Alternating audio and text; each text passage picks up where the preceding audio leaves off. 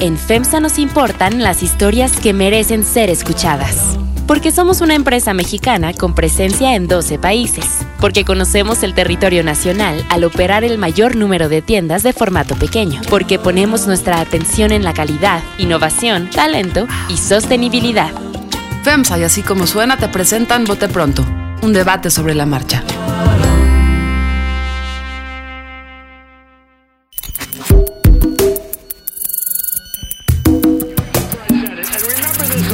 Carlos Puch, María Scherer Ibarra, Rafael Pérez Gay, Salvador Camarena. Este era uno de los grandes orgullos del gobierno de Peña Nieto, gobierno asociado con la corrupción. Es que no sirve para hacer política. En Bote Pronto, un debate sobre la marcha. Bienvenidos al Bote Pronto de esta semana, como diría Salvador Camarena. ¿Hoy de qué vamos, ¿De a, qué hablar? vamos a hablar? Hoy de qué vamos a hablar, ¿no? Este, María, ¿cómo estás? Hola, ¿cómo Salvador están? Camarena, ¿cómo Hola. estás? Nos da mucho gusto tener un invitado especialísimo en la mesa. Rafael Pérez Gay, ¿cómo estás? ¿Cómo están ustedes? A, a partir de un par de artículos, este y un par de discusiones la semana pasada, el tema fue el de las conferencias mañaneras y qué significaban eso, ¿no? Lo que escribió Daniel Moreno, algunas contestaciones a Daniel, algo escribió León Krause también en el Universal sobre qué deberían pasar. Y las mañaneras cada vez se vuelven más interesantes, ¿no? Por decirlo de alguna manera, perdón. O divertidas, ¿eh? divertidas por lo menos. O divertidas. ¿no? Exuberantes. Siempre está, pues, no sé, el portal Oro Sólido o Nino Canún, eh, estuvo Ricardo Rocha. Esa fue la novedad, eh, que fue la novedad.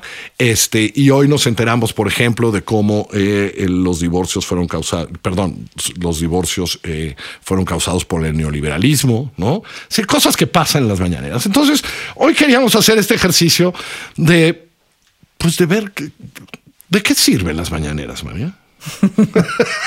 Se están saliendo de control las mañaneras, ¿no? Eh, pues creo que en términos de.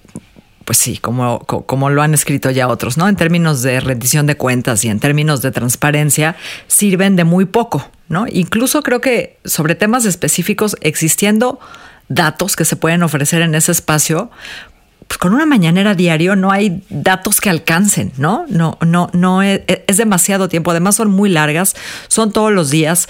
Antes, cuando López Obrador inauguró esta práctica, cuando era jefe de gobierno, no sé si lo comentamos la semana pasada, pero había competencia temática, ¿no? Había otros personajes importantes, había otros voceros de peso hablando de otros temas en otras esferas. Eh, y ahora eh, López Obrador está solo.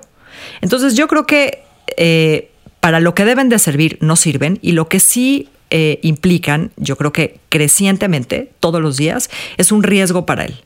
Porque van a acabar en chunga y van a acabar en broma y va, y va a acabar resbalando, resbalándose seriamente. Ya lo habíamos hablado aquí, pero Salvador Camarena se despierta todas las mañanas a las 7 de la mañana. No, me despierto un poco antes. Antes. Antes, sí, Antes, sí. Y no va al gabinete de seguridad, ¿eh? Este, para escuchar la mañanera. Entonces, Salvador, No, creo que eh, tendremos dentro de poco tiempo, espero, algunos datos de, cuánta gente realmente obtiene ese mensaje. Yo he visto eh, en las cuentas de Twitter donde la conecto que de repente dice 30 mil personas accedieron a esto por algunos segundos, por algunos minutos, por alguna hora y media, como a veces me pasa a mí. Pero a lo que digo es que tendremos números que la gente como Roy Campos o como eh, gente que se dedica al impacto mediático podrá medir hasta dónde llegan esos mensajes, lo que ahí se dice, qué tanto se replica en la radio y en la televisión, monitoreos. Eso yo creo que en unos un mes más tendremos 90 días de mañaneras y podrá saberse. Mientras tanto, lo que yo diría a priori es, no es un ejercicio de rendición de cuentas porque no se lo propone. Es decir, es un mecanismo de comunicación definido y, deliberado entre el presidente de la República y lo que él cree que es su base electoral. Y eso se replica en las secretarías de Estado y se replica en los organismos de este gobierno. No se trata, aunque es una rueda de prensa, no tiene los fundamentos de una rueda de prensa porque él ha logrado mantener siempre la posibilidad de no contestar. Por ejemplo, cuando le preguntan del financiero el día de ayer, oigan, ya hay un número claro y preciso de la caída en la- la- las afores, es decir, Algo se perdió el año pasado, no necesariamente solo por lo que se hizo de diciembre para acá o incluso del aeropuerto para acá, pero se perdió. ¿Qué, qué opinión tiene este gobierno con respecto a eso, que es el ahorro de los mexicanos? Eso no es cierto. Y la revira diciéndole a la periodista del financiero, la colega de ahí, y de hecho te doy un dato, que con eso digo todo, el dólar se ha apreciado más que nunca en estos 20 años desde que llegamos nosotros. Y pues, si no le hacemos caso al financiero, ¿a quién le hacemos caso? Entonces le mata y le hace un pleito ranchero. No es un ejercicio de rendición de cuentas, es un acto de comunicación política con su base que anula la posibilidad luego de estar preguntando a las secretarías de Estado que no contestan el teléfono, que no dan datos, que no dan información específica, ni sobre lo que se le preguntó al presidente en la mañana o sobre lo que dijo el presidente en la mañana. Entonces, mantiene eh, en su mano todo el control de la narrativa y al mismo tiempo parece que sí está informando cuando en realidad son pequeños. Yo decía el otro día, es como de, de gambusino, ¿no? De estar ahí con una, Sí, con una batea sí, en sí, el sí, sí, río esperando Rafa. que salga una piedrita. Oh, bueno, eh, eh, bueno, gracias por invitarme, sobre todo a hablar de las, eh, de las mañaneras. El, el- el presidente ha elegido ser su propio vocero. Y eso, eh, yo coincido, trae eh, riesgos. Pero sobre todo, cuando el presidente habla todas las mañanas, eh, está dando instrucciones, está tirando línea, está diciendo que sí, que no, porque además como tiende a tiende a pensar que lo que él dice contiene siempre la verdad, aun cuando los números lo contradigan, este, este momento, la palabra del presidente creo que pesa y pesa mucho. Eh, por un lado. Por otro lado, pone la agenda y se relaciona, claro, como dice Salvador, con lo que él considera que es su base social y su voto, pero también con los medios de comunicación. Y si uno va siguiendo el camino eh, eh, que le da a un medio y a otro, bueno, puede uno hacer el mapa exactamente de cuál es la, digamos, la prensa o los medios afines a, la, a la 4T, al gobierno de López Obrador, y aquellos que no lo son eh, tanto. Y no me estoy refiriendo a la valerosa intervención de Nino Canún en, eh, en, en el salón, no es en el eso. salón. Eh, bueno, ya lo habrán hablado aquí. Yo hace mucho, probablemente en esta reunión soy el que más edad tiene, nunca había visto, no recordaba una cosa así en donde alguien le diera las gracias al presidente. ¿Habremos regresado a algo? Estamos volviendo al futuro. De modo que estas mañaneras contienen también un simbolismo importantísimo que es el hiperpresidencialismo una vez más instalado entre todos nosotros. Eso es, así lo veo yo. Ahora, si dices que tienes edad, pues si tú no lo habías visto, es que no lo habíamos visto. No, no, no, estamos, no estamos regresando a nada. Esto es algo nuevo. Es algo inédito. ¿no? sí, Esto es algo ser, inédito. sí, que, que tengas razón. Ah, y creo que la discusión de la semana pasada, además, ayer se confundía. Evidentemente, si estás en la crisis del huachicol, pues, pues sí, llegas y, y- y- y pasas al secretario de la defensa y al director de Pemex y dan cuatro datos y cuatro cifras. Eso es informar. Pero el grueso de las conferencias no son eso, ni van a ser.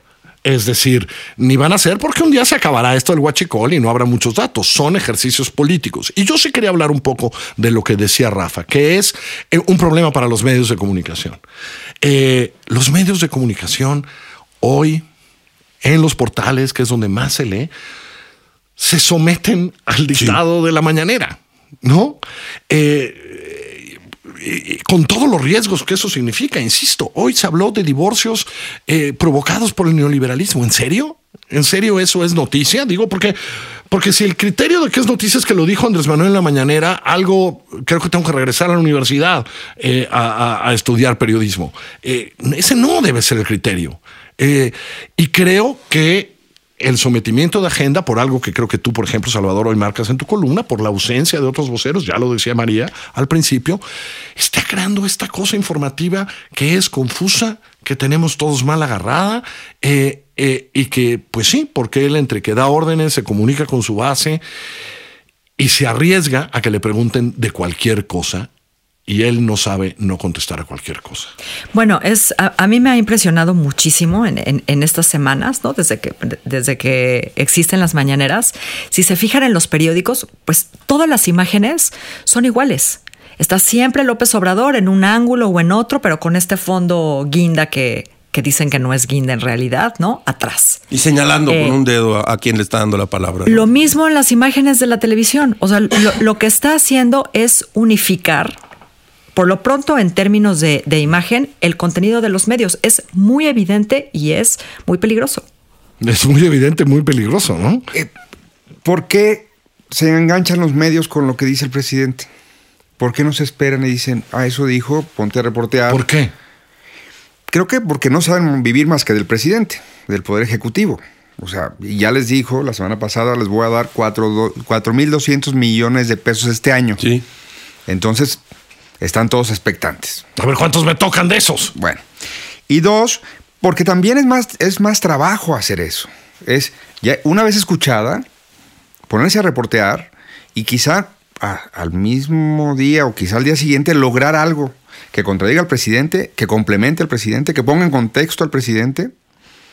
Es muy caro y no sé si ellos ven rentabilidad en ese ejercicio. Deberían. Para eso se instalan los medios de comunicación. Hoy son literalmente la caja de resonancia. Desde los que lo conectan en vivo Sí. hasta los que lo transmiten acríticamente, es decir, que redactan una nota acríticamente. Y el presidente dijo que no, que en la CONSAR, que, que no es cierto que las, que las afores hayan bajado. Y, mm, pues rápido, ¿dónde está la nota que diga, no, no, sí es cierto, y bajó por esto y hay otros elementos? Creo que los medios eh, somos parte del el éxito de López Obrador en este sentido. Es un fracaso. Y cuando pensábamos que es porque mandábamos a medios, a, a reporteros novatos, jóvenes o poco experimentados o mal pagados, diría Jorge Castañeda, llegaron Ricardo Rocha y Nino Canún y nos demostraron que no. No era así. Mira, Que no miren, era miren, eso. es que es que lo que lo que mm, se me ocurre ahora mientras los, los escucho es lo siguiente. No ha habido tal cosa en eh, no solo en los medios, tal cosa como una especie de réplica diaria. Y, eh, y tampoco se da en el, eh, en el poder, en el poder legislativo, donde todos los días alguien debería decir, hoy el presidente dijo que el Fondo Monetario Internacional se equivocó, no se equivocó, está exactamente en los rangos de crecimiento que van de 1.5 a 2.1. Hoy se volvió a equivocar, hoy no solo se equivocó, hoy dijo una mentira el presidente. Ah, sin afán de comparación, al presidente Trump le llevan contadas las mentiras que ha dicho, no sé, creo que son como Así es. 5.612 Exacto. Mentiras.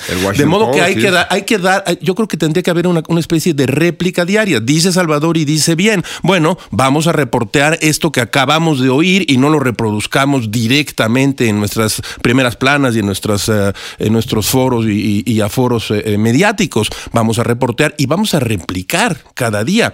No hay que obedecer antes. O como decía el jefe Pajés, al que se agacha se lo chingan doble. Y no, pero no, fíjate, no solo pasa con los medios. Tengo dos ejemplos últimamente eh, de, de lo que pasa en las mañaneras. Dice algo Andrés Manuel en las mañaneras sobre Jalisco y Enrique Alfaro. Sale Enrique Alfaro durísimo esa mañana y dice, a mí en las mañanas no me digas eso, es mentira. Y en la tarde está abrazándose con la secretaria de Gobernación diciendo, ya nos estamos entendiendo. Para que dentro de 48 horas suceda lo mismo, ¿eh? Bueno, es un con ciclo. Silvano Aureoles. Llevamos dos días. Eso es problema de los estados. Sale Aureoles y le dice, no, es problema, no, no, no, no, no, no. Ayer Silvano Aureoles abrazado a Esteban Montezuma tal. ¿Qué le dijo hoy Andrés Manuel López Obrador en la mañanera? Hoy martes otra vez Aureoles. No, no, ese es problema de los estados. Lo de la gente. Perdón, Sí. eh, lo, lo de la gente. lo- Perdón, ayer Esteban Moctezuma y Silvano Aureoles nos dijeron algo diferente, ¿no? Que ya había más dinero federal, que habría tal, que tal, que ya había colaboración. Hoy nos dijeron así. Es con todos. Es decir, parece una bronca diaria. Es decir, tú decías del riesgo. Lo que está pasando muchas veces en las mañanas es que se consigue una bronquita todos los días. Eh, y eso es lo que me cuesta trabajo entender y que no sé si puede durar seis años así, ¿no? No, pues yo creo que no puede durar se- seis años así. Ahora, tiene otro problema. Eh, no, no ha encontrado, o yo no he visto, y no sé si ustedes, a un, a un plan B en términos de vocero, ¿no? Si no fuera López Obrador, ¿quién podría ser el vocero de ese gobierno? Porque no solo se trata de, tener, eh, digamos, la, solvencia técnica o los datos, la información, hay que tener... eh, pues hay que tener ciertas características para ser un buen vocero, ¿no? Hay que tener habilidades. Y, y- y una consecuencia de, de lo que ha sucedido en estas mañaneras es que él está también erosionando la, la figura de, de los secretarios o de las personas que comparten el podio con él. Porque no lo, porque la mayoría no lo hace bien y no tiene por qué hacerlo. Justamente genio para para eso eso. existen No, los voceros. Él, es, un- Él- él es, ¿no? tremendamente efectivo. Él es efectivo, eficiente. feroz, diría yo. Él lleva haciéndolo. Porque además tanto cuando le tiempo, preguntan algo interesante o importante, él puede contestarte o no contestarte. La, eh, me- me refiero a la, a la, a la hoy misteriosa, al, al hoy misterioso aditivo MTBE, sin el cual la gasolina no puede ser gasolina. Bueno, ¿quién, por qué no lo compraron? ¿De dónde no lo trajeron? Y le preguntan, y él, él contesta otra cosa, él contesta sobre la felicidad, sobre los matrimonios, sobre el neoliberalismo. ¿Por qué? Porque es extraordinariamente efectivo para ponerse en el estrado. Me quedé pensando qué serían, cuáles serían los, eh, los rendimientos de siempre estar comprando, comprando un buen pleito antes de un mal arreglo. ¿no? Me platicaban ayer alguien de, de un paisano allá de Jalisco, me decía, mira, está bien, el pleito está bien. Nomás no vino ningún subsecretario, ningún subdirector de Pemex en estas tres semanas a decirnos, a ver, a ver, ya se va a arreglar y se va a arreglar en 10 días y vamos a hacer esto. Que se pudiera decir, están trabajando en el cuarto de lado. Afuera salen y se pelean por el desabasto, pero en el cuarto de al lado hay dos personas sentadas en una mesa diciendo cuándo va a llegar, cómo va a llegar la gasolina, cómo se va a distribuir.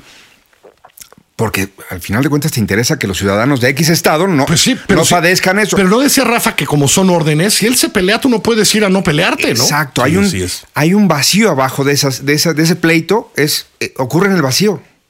Es un, es un pleito mediático que no se traduce o en una completa separación de los hechos del de el ac- el acto de gobernar.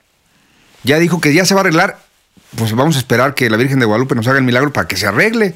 Pero en, en los estados donde hay desabasto real, y como nos han acu- acusado los chilangos, desde que hay abasto en la Ciudad de México, también mediáticamente sacamos el tema de las primeras planas. Sí, cómo no.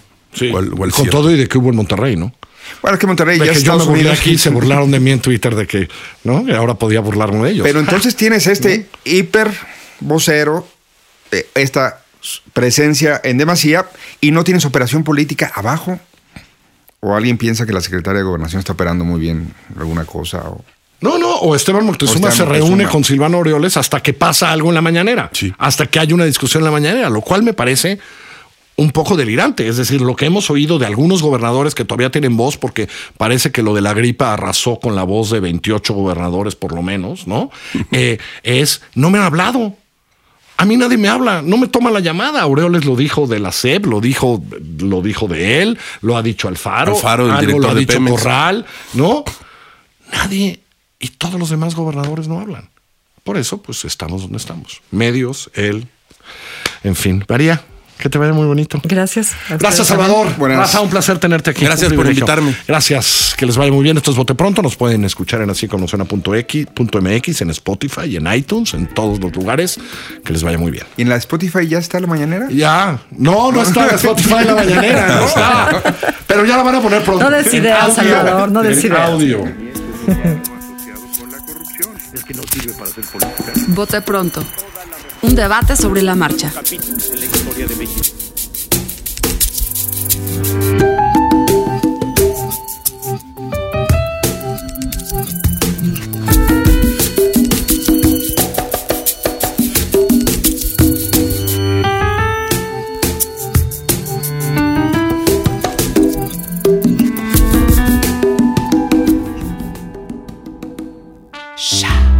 FEMSA nos importan las historias que merecen ser escuchadas. Porque somos una empresa mexicana con presencia en 12 países.